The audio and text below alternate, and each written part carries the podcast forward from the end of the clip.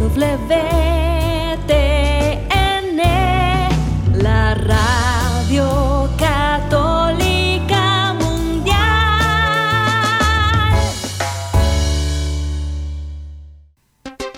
Y ahora en vivo, desde Lima, Perú, EWTN, Radio Católica Mundial, presenta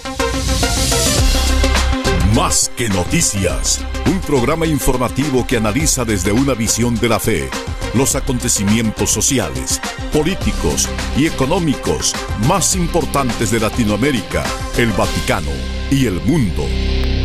Más que noticias, respuestas a las interrogantes de los temas más actuales y la manera correcta de interpretarlos a la luz de la fe. Vidas ejemplares, actualidad del Vaticano, defensa de la vida, apologética, doctrina social de la Iglesia, devociones y mucho más. Esto es Más que noticias. Comenzamos el programa. Los seres humanos estamos hechos para la verdad, pero podemos conciliar con el error en nuestra vida, darle espacio y eso nos va quitando la libertad, nos va esclavizando al príncipe de este mundo, cuyo poder parte de que absolutiza cosas pasajeras y relativiza lo eterno.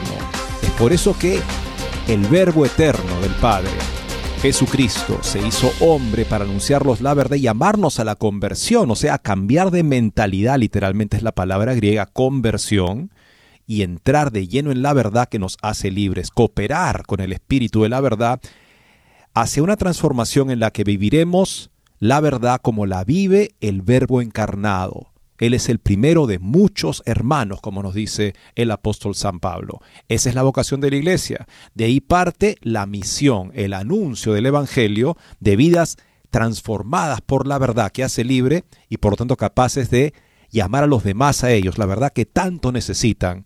Esconderla no es un servicio para nadie. Gracias por acompañarnos hoy en Más que Noticias. Los saluda Eddie Rodríguez Morel. También reciba mi saludo amigos, les habla Guillermo Montezuma y comienzo con unas palabras de San Juan Pablo II que nos decía, en el centro de vuestra vida actual está la cruz, muchos huyen de ella, pero quien pretende escapar de la cruz no encuentra la verdadera alegría.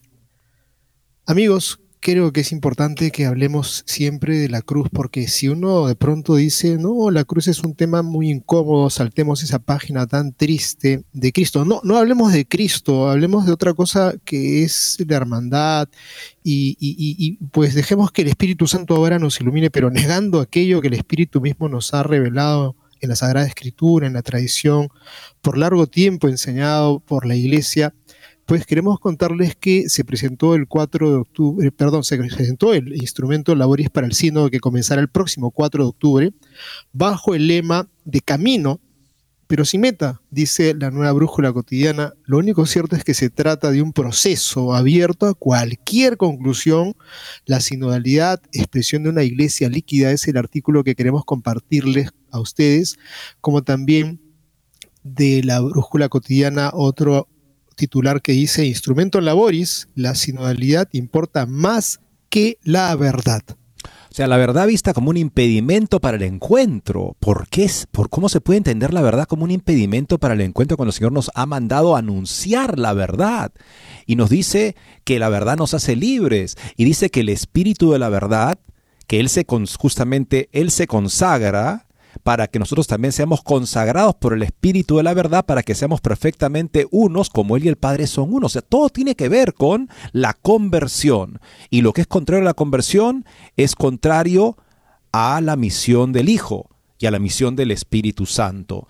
Pero hoy en día hablar de verdad sabemos que en la cultura dominante equivale a una agresión, porque tal vez la persona con la que hablo no quiere esa verdad, quiere su verdad. Entonces hay una colisión y por lo tanto hay que simplemente eh, digamos, no hay que ser impertinente con el anuncio del llamado a la conversión, porque podría ser que las personas se alejen de la iglesia. Pero entonces, ¿de qué iglesia se están alejando? ¿De la iglesia que anuncia la verdad? ¿O se están alejando de una iglesia que ya no anuncia la verdad? ¿O se están acercando a ella? Entonces da igual, verdaderamente, si se acercan a una iglesia que no anuncia la verdad, da igual que si no se acercaran jamás a ella.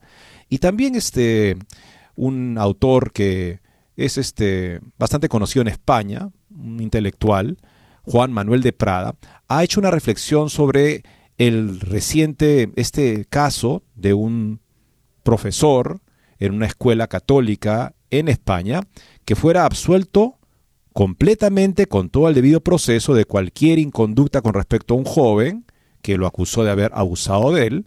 Incluso la Santa Sede dijo que tenía que ser restablecida su buena honra de este, de este profesor, pero recientemente ha sido reabierto el caso a raíz de una conversación que tuvo el Papa en esta película que donde el, Papa, amén, el Papa responde básicamente con esos jóvenes, él reabrió el caso de la nada, sin ningún tipo de precedente judicial. Bueno, esto es preocupante porque equivale a un tipo de tortura y abuso injustificado de este profesor. Eh, sí, tenemos que decirlo, porque el profesor ya había sido absuelto completamente y sin ningún tipo de nueva evidencia se reabre el caso en ocasión de una conversación del Papa con un joven. Esto es preocupante, les traeremos el parecer de Juan Manuel de Prada al respecto de este caso tan, en fin, preocupante. Y amigos, tenemos también otra nota que recogemos de Daily Signal que habla de algo que está eh, en nuestros ojos, simplemente contemplar que cuando nos apartamos de Dios, cuando nos alejamos de sus caminos, de lo que nos enseña, de lo que nos habla en la conciencia, de los caminos de perversión, de una vida inmoral, pues terminamos muy mal. Y de repente por experiencia propia o por experiencia vicaria, pues sabemos de casos de personas que dijeron, este es el camino para ser felices y, se echaron al camino del vicio y terminaron en un estado de salud mental deplorable. Pues eh, tenemos esta nota que compartimos y es justamente del el administrador de Biden que admite que el estilo de vida LGBT produce peor salud mental y adicción una ciencia realmente que con datos numéricos y todo está demostrado que es un tremendo camino de muerte lo que se propone en esta ideología de muerte.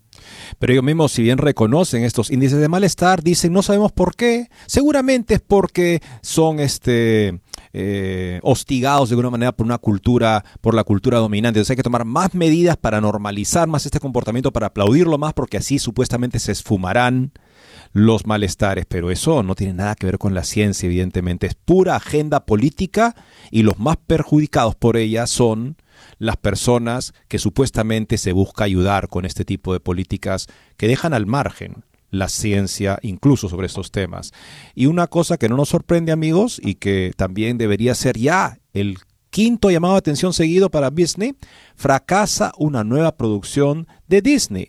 El estreno de Elemental, que tiene un personaje no binario está siguiendo la racha de fracasos de lo que antes era la empresa que cuyas películas dirigidas a jóvenes, a niños, eran siempre un éxito garantizado, ya no desde que le inyecta dosis en cada producción de ideología de género. Y amigos, para aquellos que dicen, miren, las cosas nosotros las arreglamos en nuestra vida personal, familiar, las leyes no interesan, eso es un tema absolutamente secundario, ¿para qué estar peleándose en los poderes legislativos, en los congresos? Pues tenemos que darle esta, este dato que verdaderamente es contundente, amigos, porque este sábado es el primer aniversario de Dobbs versus Jackson's Women's Health Organization, la histórica decisión de la Corte Suprema que anuló a Roe contra Wade y los informes muestran que en el último año el número de abortos ha disminuido significativamente en gran parte de los Estados Unidos. Entonces, estos datos de tasas de aborto que se desploman es una excelente noticia. Todavía queda mucho porque este se convierta en un tema que debe ser en la historia como una página negra para los Estados Unidos, para la humanidad. Pero esperamos que este, esta caída siga en picada hasta el punto de que llegue a desaparecer y sea simplemente una página vergonzosa en la historia del mundo. Estamos hablando de más de 20.000 criaturas que no han sido abortadas en comparación a al mismo, a la misma fecha, hace un año antes de que se anulara esta decisión. 20.000 vidas que dicen gracias a una decisión judicial que tuvo que ver, por supuesto, con una coyuntura política en la cual se logró nombrar jueces a la Corte Suprema que se limitaran a evaluar el caso que se les presentaba de acuerdo a la Constitución y no de acuerdo a una ideología. Por otro lado, amigos, hablando de ideologías, el primer embrión humano sintético acaba de ser producido y despierta preocupaciones éticas y plantea serios cuestionamientos. Tenemos una nota de Catholic News Agency al respecto también con un comentario de un catedrático de la Universidad Católica de Washington. Y tenemos una nota para cierre, amigos, excelente, y es algo que nos ha de llamar la atención porque nadie está libre de de pronto un agotamiento emocional, de un agotamiento físico, social, incluso espiritual. No estamos libres y tenemos este artículo de Letilla que recogemos de una psicóloga que da unas pautas súper, súper prácticas, interesantes, claves para evitar ese agotamiento. Con estas notas y otras volvemos en breve. No se muevan de EWTN, Radio Católica Mundial. Enseguida regresamos con Más que Noticias.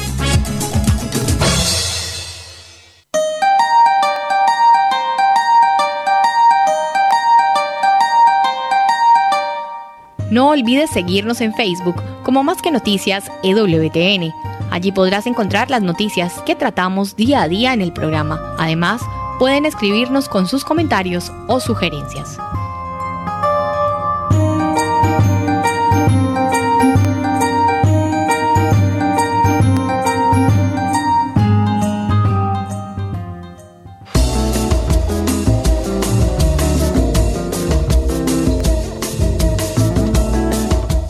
Si quieres estar informado de todas las noticias del acontecer de la iglesia y seguir el día a día del Papa Francisco, entra ya a la página web de Así Prensa y podrás estar enterado de todo lo que sucede en la iglesia.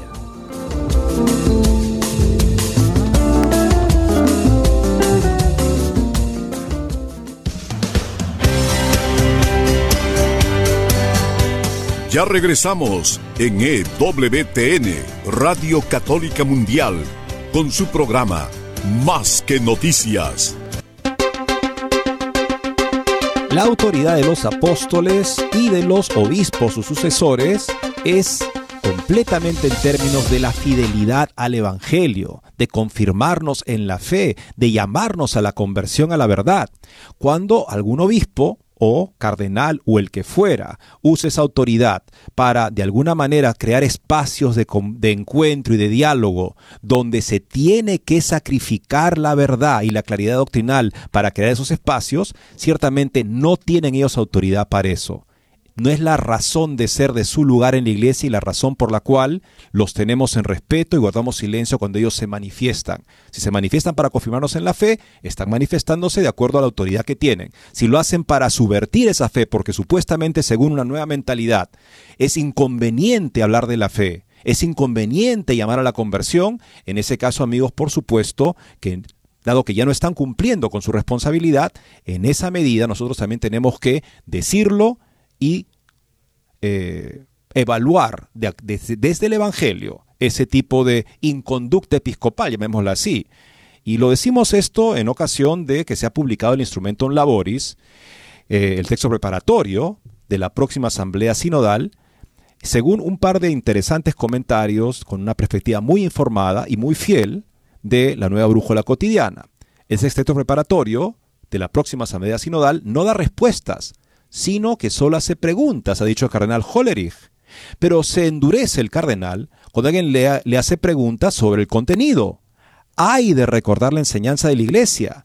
El bien supremo es caminar juntos y la enseñanza de la iglesia puede esperar aparentemente indefinidamente en este proceso.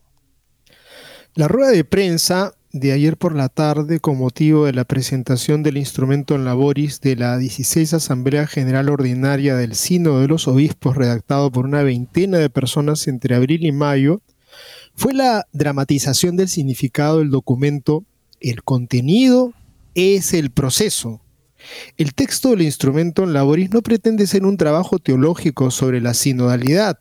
El texto no da respuestas, solo plantea preguntas, explicó el cardenal Jean-Claude Hollerich en su discurso de apertura para los textos de los discursos Mismas Música del secretario general del Sino de los Obispos, cardenal Mario Grech. No encontraréis en el texto una sistematización teórica de la sinodalidad, sino el fruto de una experiencia de iglesia de un camino en el que todos hemos aprendido más por el hecho de caminar juntos e interrogarnos sobre el sentido de esta experiencia. El contenido del sínodo es la sinodalidad, pero no la sinodalidad como contenido. Esto no es una contradicción del, no es una contradicción. El sentido del sínodo que celebrará su primera asamblea general el próximo octubre, la segunda y última de esta eh, perdón, este no es centrarse en la sinodalidad, sino ponerla en práctica como un mero proceso en el que las distintas posiciones de contenido no son más que urdimbre y trama para el tejido de la red sinodal. Alcanzar la armonía en la diferencia no significa encontrar una verdadera posición, sino dejar que cada uno exprese su posición, cada uno escuchando la del otro y que nadie pretenda adelantar verdades. Es la línea del Papa Francisco que rebaja la verdad a objeto de pasatiempo de los teólogos y entroniza la praxis.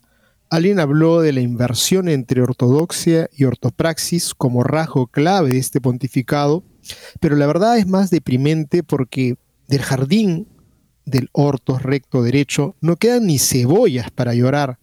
Esta es la dirección dada por el predicador del retiro previo a la Asamblea General de Octubre, el padre dominico Timothy Radcliffe, quien en su discurso en Bolonia el pasado 29 de enero definió al sínodo como la reunión improbable de los amigos de Dios, cuya tarea sería ser imaginar por qué la gente piensa diferente, sentir con la piel, ver con los ojos, para aprender a alegrarse de esas diferencias, a gozar de esas diferencias, Solo entonces podremos hablar de las diferencias más profundas, puntualizó.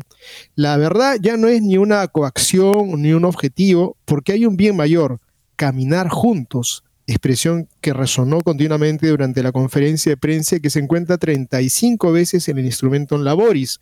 Otros términos muy populares son discernimiento, entre comillas, que aparece hasta la saciedad 183 veces, proceso, 91 veces, dinamismo 17, rápido análisis lexicológico que sin embargo es muy elocuente, y muy elocuente es el párrafo número 6 del instrumento laboris, caminar juntos, es decir, hacer sínodo, es el camino para llegar a ser verdaderamente discípulos y amigos de aquel Maestro y Señor que dijo de sí mismo, yo soy el camino, Juan 14, 6. Los escritores han olvidado la verdad, y la verdad, Cristo es simplemente el camino, por tanto, quien anda juntos ya es discípulo del Señor. O sea, sí, no mencionan el resto, ¿no? La verdad y la vida. No solamente es camino, nada más. O sea, es justo lo que quiere, un camino sin verdad. ¿Y eso lo llaman Jesucristo? El sentido del sínodo es la sinodalidad misma. La pregunta sobre los contenidos no son bienvenidas. Así comprendemos por qué los dos cardenales presentes y el padre Giacomo Costa se puso un poco rígido cuando Dean Montaña hizo lo que debe hacer un periodista, hacer una pregunta precisa sobre un punto preciso del instrumento laboris. En el presente caso, el punto en cuestión era la pregunta número 6 del párrafo B1.2 a la luz de la exhortación apostólica posinodal Amores Leticia, ¿qué pasos concretos se necesitan para encontrar a las personas que se sienten excluidas de la iglesia por su afectividad y sexualidad? Por ejemplo, divorciados vueltos a casar, personas en matrimonio polígamo, personas LGTBQ, etc. Montaña preguntó si, dada la presencia de la pregunta, era posible que la iglesia cambiara su enseñanza sobre estos puntos. Se podría responder sí o no y tal vez dar las razones. En cambio, ha comenzado la retórica de la sinodalidad. El cardenal Holler respondió que el objetivo del sínodo no es hablar sobre la enseñanza de la iglesia, sino estar abierto y ser bienvenido a todos. Grech insistió que el objetivo de crear espacios para acoger a los y bastante desconcertados dijo, nos apresuramos a juzgar a las personas, lo que el periodista estadounidense no había hecho en lo más mínimo. Luego vino la reprimenda del padre Costa, quien explicó que entender el sínodo significa mirar la perspectiva de conjunto, no centrarse en tal línea o tal página. Sí, pero entonces hubiera sido apropiado presentar una imagen, no un documento. El jesuita luego enfatizó la conversación en el espíritu como el verdadero método de la iglesia sinodal. La dinámica de la conversación en el espíritu articula tres pasajes fundamentales a declinar en las diferentes situaciones. El primero está dedicado a todos los que toman la palabra a partir de la propia experiencia releída en la oración durante el tiempo de preparación. El segundo pasaje tiene como objetivo construir vínculos. Cada uno toma la palabra para expresar lo que más profundamente le tocó durante la escucha y cuando escuchó al Espíritu Santo. Dejó resonar su voz. Finalmente, en el tercer pasaje, nuevamente bajo la guía del Espíritu Santo, se identifican los puntos claves que surgieron durante la conversación y se recogen los frutos del trabajo común de cara al tránsito a la acción. El instrumento en Laboris en la página 13 incluso ofrece el diagrama de resumen, según el padre Costa, este método será, sería necesario para abordar temas controvertidos de manera evangélica, sin ignorar las diferencias, pero sin dejarnos atrapar por ellas. El cardenal Grech, a su vez, subrayó cómo la conversación en el espíritu es la verdadera clave para comprender el sínodo y así renunciar a respuestas inmediatas y preestablecidas, pero él, Gretsch, en realidad no respondió a las preguntas un tanto importantes, no solo las no respuestas a Daya Montaña, sino también la completamente esquiva a quienes preguntaban por qué en las 130 preguntas presentes en el instrumento Laboris, esas expresadas por el mundo más, entre comillas, conservador, no están presentes. El cardenal maltés se escabulló diciendo que no estamos divididos en facciones, que debemos estar abiertos al espíritu, estar juntos, implicarnos. La sinodalidad de este sínodo se perfila como el arma más mortífera para destruir a la iglesia. Y sobre todo, amigos, si es que se plantean esos términos de tanta apertura y de tanto susto a la hora de tener que precisar precisiones, es que probablemente quizá tengan las cositas ya preparadas de antemano. Pero lo que vemos acá justamente es que hay una parte de las personas que tienen preocupaciones doctrinales y esas no aparecen en ese instrumento de labores, no existen. Y se dice, no, perdón, no queremos facciones. Claro, ¿cómo evitas tener facciones? Simplemente anulas lo que dice la parte que no te agrade. De esa manera, pues no habrá facciones porque todos serán de tu particular mentalidad. No es verdaderamente este instrumento una expresión de las preocupaciones que tienen las personas que están preocupados por este tipo de lenguaje en el que todo vale y al parecer vamos a poder superar las diferencias al no, digamos, ponernos, este, empecinarnos sobre ellas. Pero se ve que sí están muy empecinados y muy sensibles a cualquier cuestionamiento de cómo esto puede ser un vehículo para evangelizar hoy en día. Evangelizar significaría simplemente hacerte cercano y que cada quien finalmente decida y piense y converse y diga lo que piensa. Y finalmente nos acostumbramos a vivir con las diferencias y eso será la nueva iglesia sinodal. Dulcis in fundo. Alguien señaló que era bastante aburrido que entre las imágenes oficiales del sínodo sobre la sinodalidad estuvieran las de las obras del padre Marco Rupnik sobre todo porque las preguntas presentes en el instrumento un laboris encontramos algunas de tenor siguiente. ¿Cómo puede contribuir la perspectiva sinodal a crear una cultura de prevención de abusos de todo tipo? O nuevamente, ¿cómo podemos seguir dando pasos concretos para ofrecer justicia a las víctimas y sobrevivientes de abusos sexuales, espirituales, económicos, de poder y de conciencia cometidos por personas que estaban desempeñando un ministerio, un oficio eclesial? Comenzar a retirar las obras de un abusador en serie podría ser quizás un primer gesto de coherencia y no hay necesidad de conversar en el espíritu para entender esto. Dos informaciones técnicas facilitadas durante la rueda de prensa. La primera, el próximo 30 de junio se presentarán al Papa los nombres de los miembros no obispos, de entre los cuales el Papa debería elegir a los 70 elegidos. La segunda, el sínodo se celebrará en el, aula Pablo VI porque, como explicó el padre Costa, el gran espacio del salón permitirá la instalación de mesas alrededor de las cuales se reunirán los miembros del sínodo en grupos de 12. Del aperitivo se encargará el cardenal Gambetti. Seguimos con la siguiente nota de eh, este, Stefano Fontana, un experto en doctrina social de la Iglesia. La sinodalidad expresión de una iglesia líquida. Ayer se presentó el instrumento en Laboris para el sínodo que comenzará el próximo 4 de octubre bajo el lema de camino, pero sin meta. Lo único cierto es que se trata de un proceso abierto a cualquier conclusión, incluso las más revolucionarias. La verdad es sustituida por la relación. El texto del instrumento Laboris del Sínodo sobre la sinodalidad que comenzará el 4 de octubre del 2023 y durará dos años fue anunciado ayer y presentado en rueda de prensa. Se trata del documento de trabajo de los sínodos tras las diversas fases preparatorias que a su vez han dado lugar a otros documentos. ¿Qué podemos concluir del aire que se respira al leer este documento de trabajo? La impresión resumida que se tiene es que se trata de un texto líquido, incierto en sus principios, abierto a la instrumentalización, susceptible de los resultados más diversos.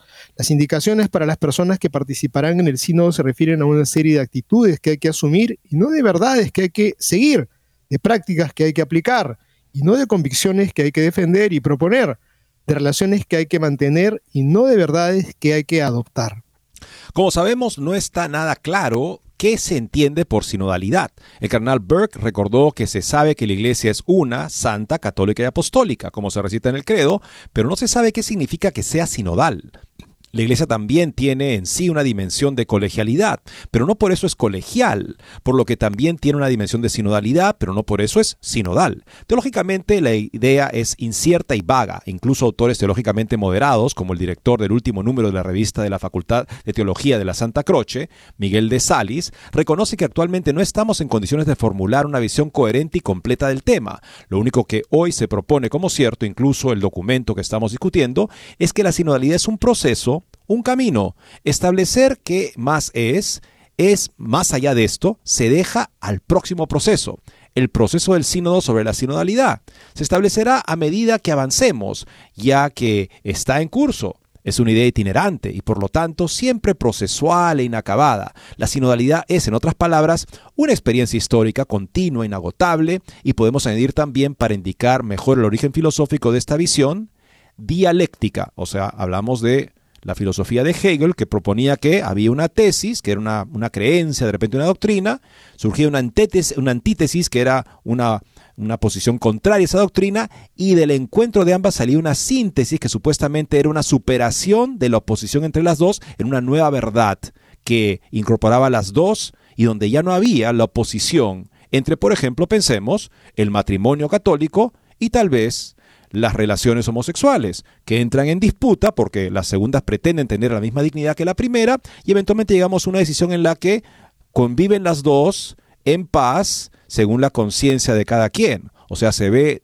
dentro de este tipo de, eh, digamos, comparación como esta dialéctica, o sea, la oposición entre verdades, que no es donde una finalmente tiene que refutar a la otra porque la otra es un error, no, donde el error se hace parte de una nueva verdad junto con la verdad y de esa manera superamos la oposición inicial. Y, además la práctica y la praxis nos indican que esa supuesta tolerancia termina aplastando la teoría que ya de saque en este plan la están sacando. Por esta razón, el instrumento en Laboris explica las características de la iglesia sinodal recurriendo a la experiencia de quienes participaron en las diversas etapas preparatorias, diocesanas, nacionales y continentales. Se trataba en realidad de una minoría infinitesimal del pueblo de Dios y además formada por estamentos eclesiales especialmente elegidos, pero no es este el punto que nos interesa aquí, aunque no sea insignificante. La experiencia es un proceso y durante estas reuniones preparatorias, según los redactores de nuestro documento, se fueron madurando entre todos ciertas ideas sobre las características de una iglesia sinodal. Ahora bien, la experiencia es la noción filosófica y teológica más vacía y vaga que existe, y también es muy peligrosa cuando se le asigna el significado de un acontecimiento del espíritu el hecho de encontrarse y participar en un proceso está cargado de un significado revelador, de una comunicación divina. Llaman mucho la atención los numerosos pasajes del instrumento en laboris en los que la escucha, entre comillas, la experiencia, podemos volver a decir, de los participantes en las diversas etapas del proceso preparatorio se califica abusivamente o al menos con demasiada precipitación de escucha de la voz del espíritu.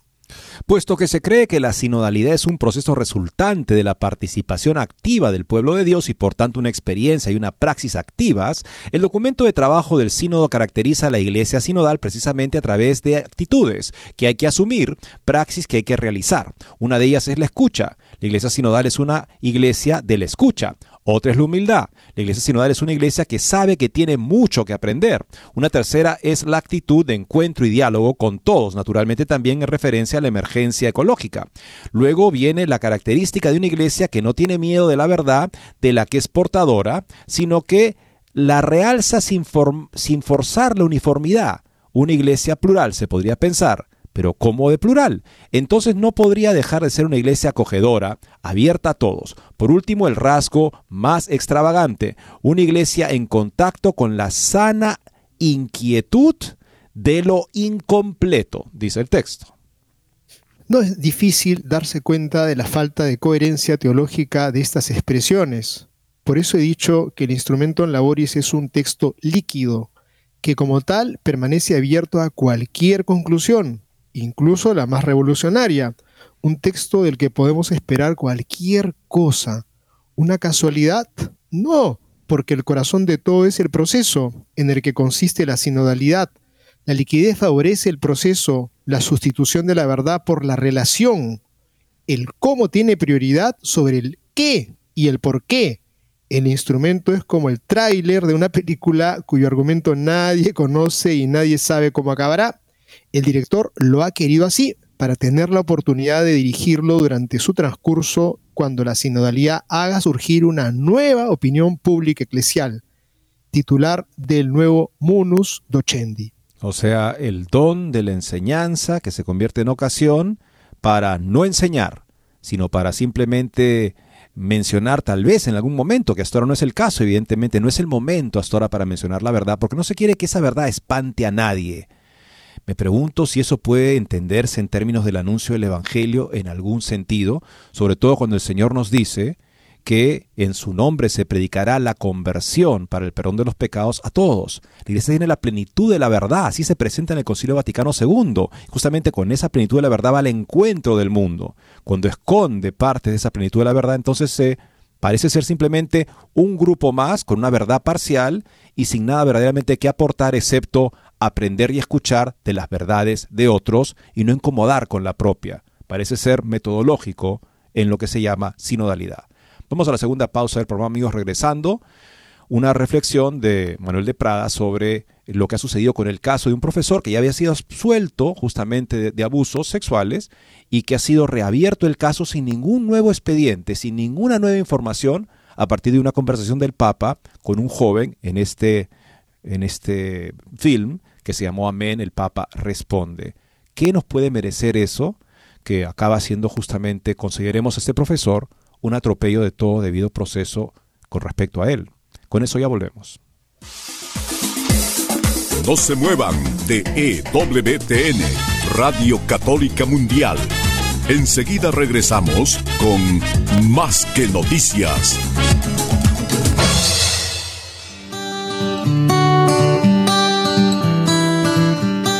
En la página web de EWTN podrás encontrar los programas de EWTN Radio y Televisión. Solo tienes que descargar los podcasts y así encontrarás tus programas preferidos. Recuerda en www.ewtn.com.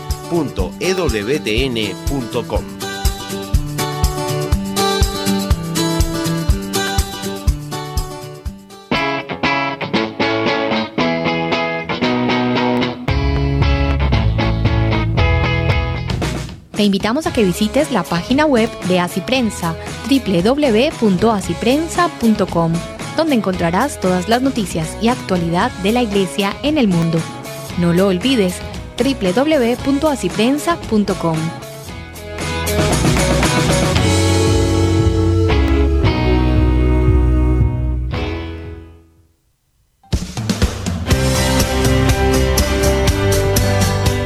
Ya regresamos en EWTN, Radio Católica Mundial, con su programa Más que Noticias. Para comunicarse en vivo con Más que Noticias, nos pueden llamar desde Estados Unidos al teléfono gratuito 1-866-398-6377 y desde cualquier parte del mundo al 205-271-2976. Juan Manuel de Prada es uno de los intelectuales españoles más reconocidos en este momento y es uno de los pocos que es evidentemente católico y argumenta su posición. Cuando la Iglesia, que él justamente busca de alguna manera defender, en muchos sentidos con una gran capacidad que él tiene él justamente de defenderla, en el debate público, eh, se da algo que es indefensible, por supuesto que él tiene, él se siente obligado a denunciarlo como algo que no es el catolicismo del que él habla justamente cuando habla del catolicismo. Y ha escrito un artículo al respecto de un reciente caso que también les hemos comentado brevemente. Vamos a ver su opinión al respecto. Se llama ¿Una iglesia bananera? como pregunta. La obediencia religiosa no existe para que se imponga la voluntad turbulenta o caprichosa de un superior, aunque sea el mismísimo Papa. Este profesor, sea inocente o culpable, está siendo brutal e injustamente atropellado. Un alumno del Colegio Gastelueta de Lejona acusó en el año 2011 al profesor José María Martínez Zanz, numerario del Opus Dei, de abusos sexuales. La audiencia provincial de Vizcaya condenó al profesor a 11 años de prisión pero posteriormente el Tribunal Supremo estimaría de forma parcial el recurso presentado por el condenado, excluyendo de los hechos probados por la audiencia diversos episodios por apreciar una insuficiencia probatoria y un discurso valorativo que no podemos avalar. De este modo, la condena de Martínez Sanz se redujo a dos años. Paralelamente, el profesor fue sometido a un irregular proceso canónico ante la Congregación para la Doctrina de la Fe, el profesor Martínez Sanz no quiso impugnar esta investigación a pesar de que el órgano encargado de realizarla no fuese competente y de que se le estuviese aplicando un fuero indebido por ser laico. Finalmente, se decretaría el archivo del caso por falta de pruebas y el cardenal Ladaria ordenaría que se restituyese la fama del profesor. Pero el Papa, después de coincidir con el alumno que sufrió los disputados abusos en un documental, eh, ha decidido someter al ascenderado profesor a otro proceso canónico, supuestamente con la intención de depurar responsabilidades y ayudar a sanar heridas, aplicándole la ley canónica actualmente vigente en lugar de la que regía cuando aquellos hechos acaecieron. Así se conculcan dos principios generales del derecho. Nos non bis in idem, o sea, no se puede juzgar a alguien sobre la misma cosa dos veces, y la irretroactividad de las leyes. El profesor no ha comparecido en este proceso desquiciado, pero sí lo han hecho sus representantes legales, entendiendo que por querer el Opus Dei mostrar obediencia al Papa. Pero como nos enseña Santo Tomás, la obediencia religiosa sujeta la propia voluntad a otro por sujetarla a Dios y en orden a la perfección. No se pueden obedecer mandatos gravemente injustos que nos obliguen a claudicar de la recta razón y de la ley moral, pues esto significa abdicar de la conciencia. La obediencia religiosa no existe para que se imponga la voluntad turbulenta o caprichosa de un superior, aunque sea el mismísimo Papa.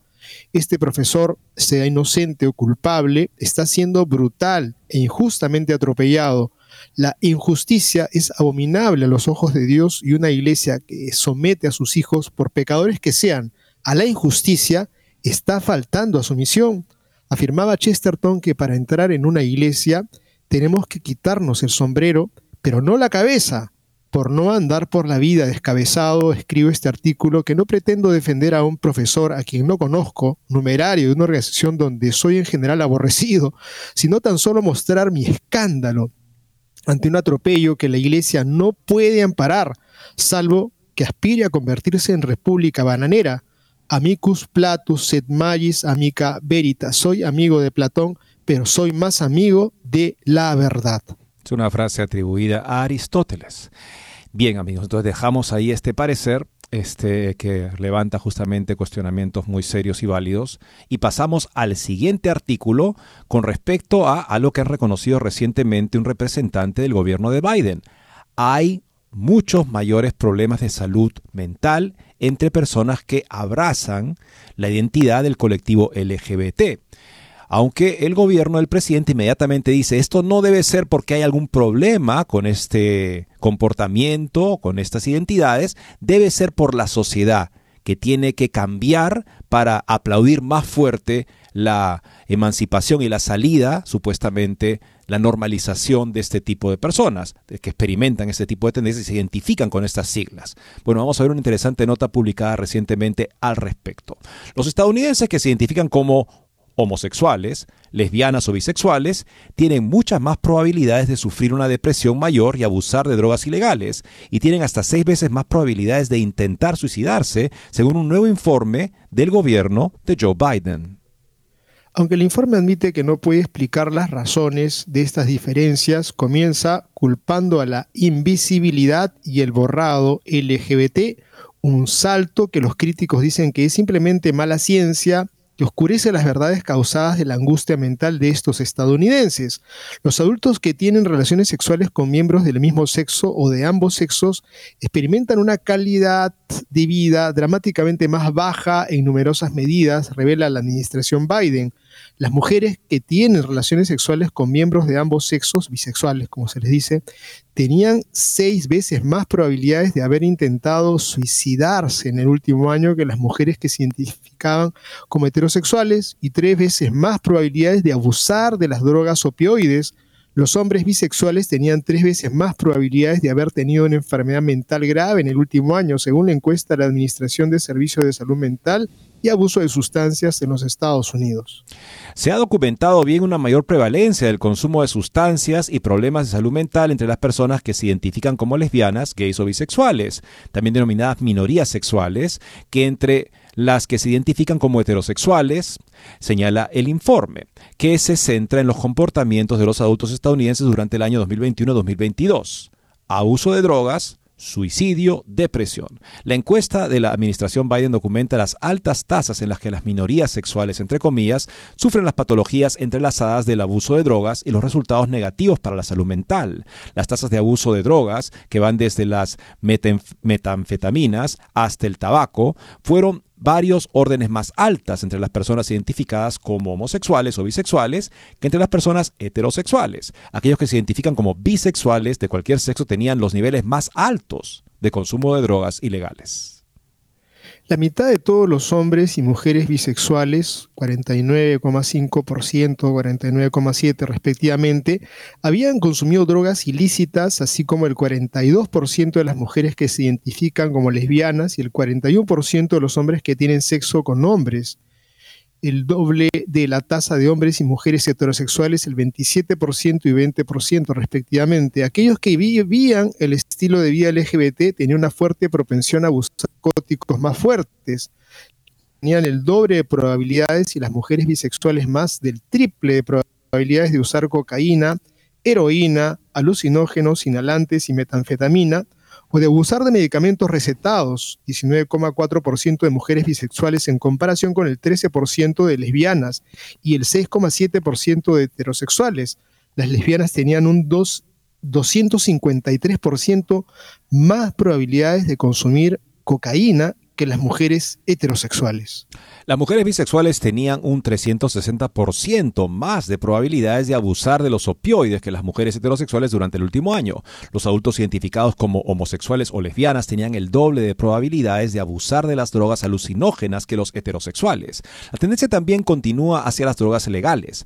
Las mujeres de minorías sexuales tenían el doble de probabilidades de fumar tabaco o de haber bebido mucho en el último año, el último mes, perdón, según el informe de la Administración de Servicios de Salud Mental y Abuso de Sustancias que titula Salud conductual de lesbianas, gays y bisexuales. Resultados de las encuestas nacionales sobre consumo de drogas y salud 2021-2022. Cifras similares se mantuvieron para los hombres, aunque los hombres tienen niveles más altos de uso de sustancias en general.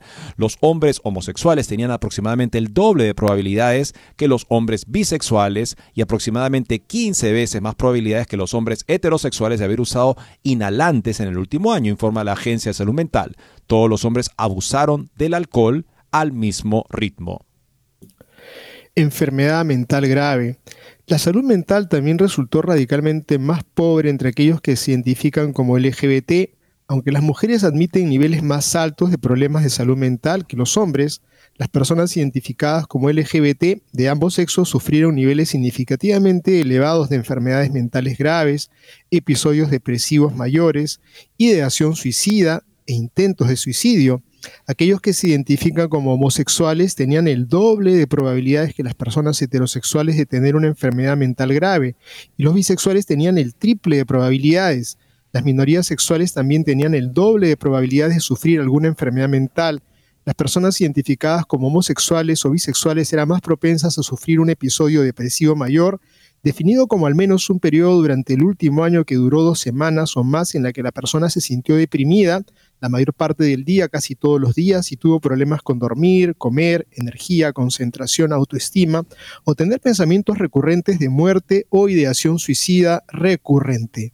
Una cuarta parte de las mujeres bisexuales y una de cada siete lesbianas experimentaron un episodio depresivo mayor, frente al 9,1% de las mujeres heterosexuales.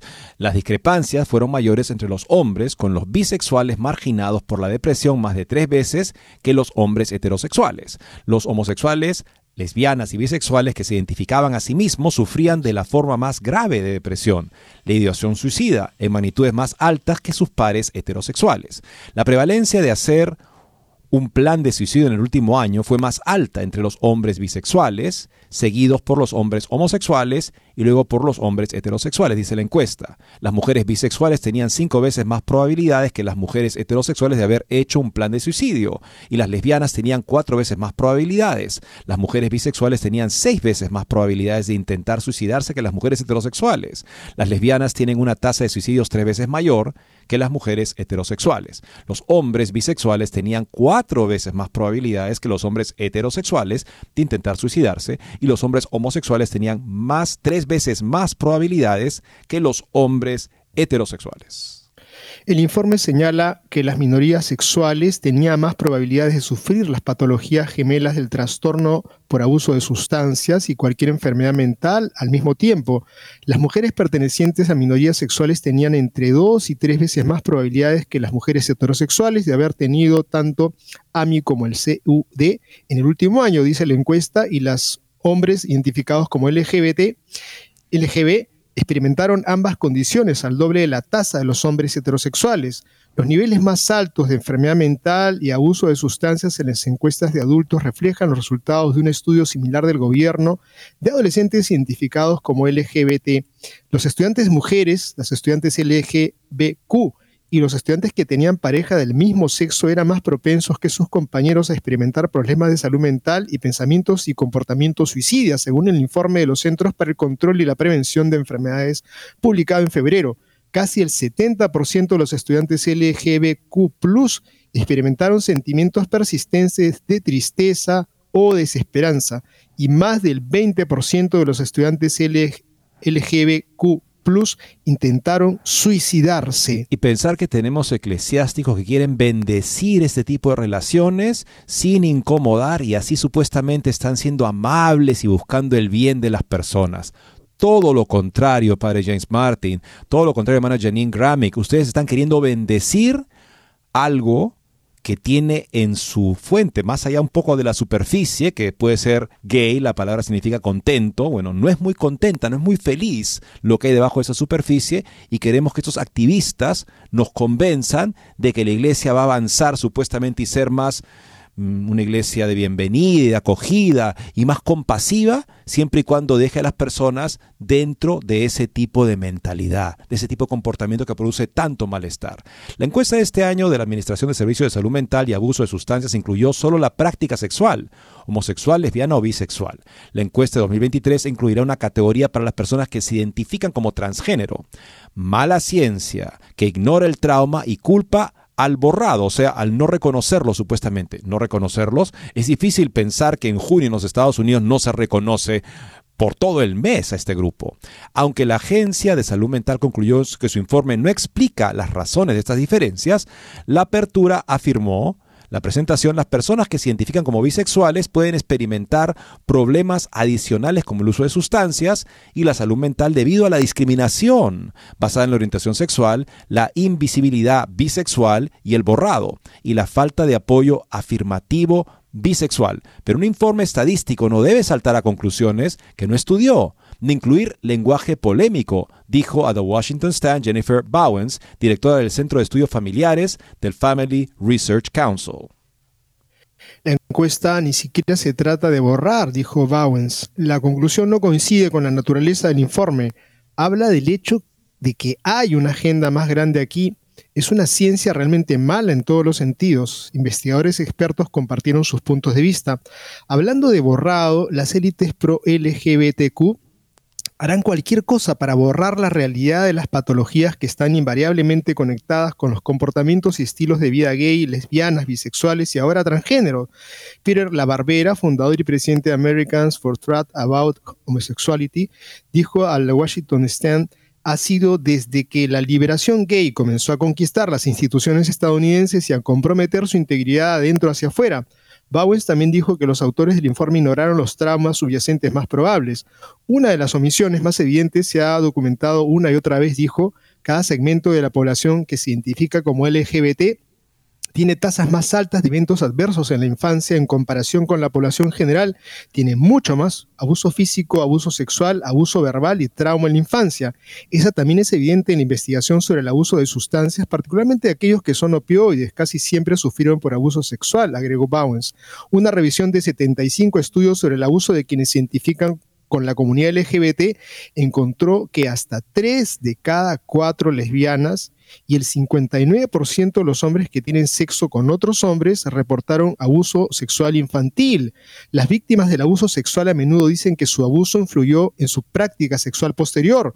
Un estudio en el 2001 encontró que los hombres que tienen relaciones sexuales con otros hombres tenían un 657% más de probabilidades y las lesbianas tenían un 2200% más de probabilidades de haber sido abusadas sexualmente cuando eran niñas con sus contrapartes heterosexuales. Amigos, ese dato creo que nos debe motivar aún más a la protección de la infancia, al cuidar esa juventud y definitivamente a comprender a esta realidad, a esta gran masa de gente a la cual algunos clérigos quieren bendecir y a no bendecir las heridas, la cicatriz, la, expresión justamente de estos traumas infantiles. Homosexualmente los participantes abusados eran más propensos a decir que el abuso tuvo un impacto en su orientación sexual que los heterosexuales abusados, según el estudio del 2010 publicado en, en los archivos de comportamiento sexual, una principal revista de sexología. En el Reino Unido, la tasa de abuso de hombres que se identifican como homosexuales o bisexuales es 10 veces mayor que el promedio nacional, con un 49%. Los LGBT reportan abuso sexual infantil y enfermedades mentales entre 3 y 8 veces más que los heterosexuales, encontró Clayton Kramer.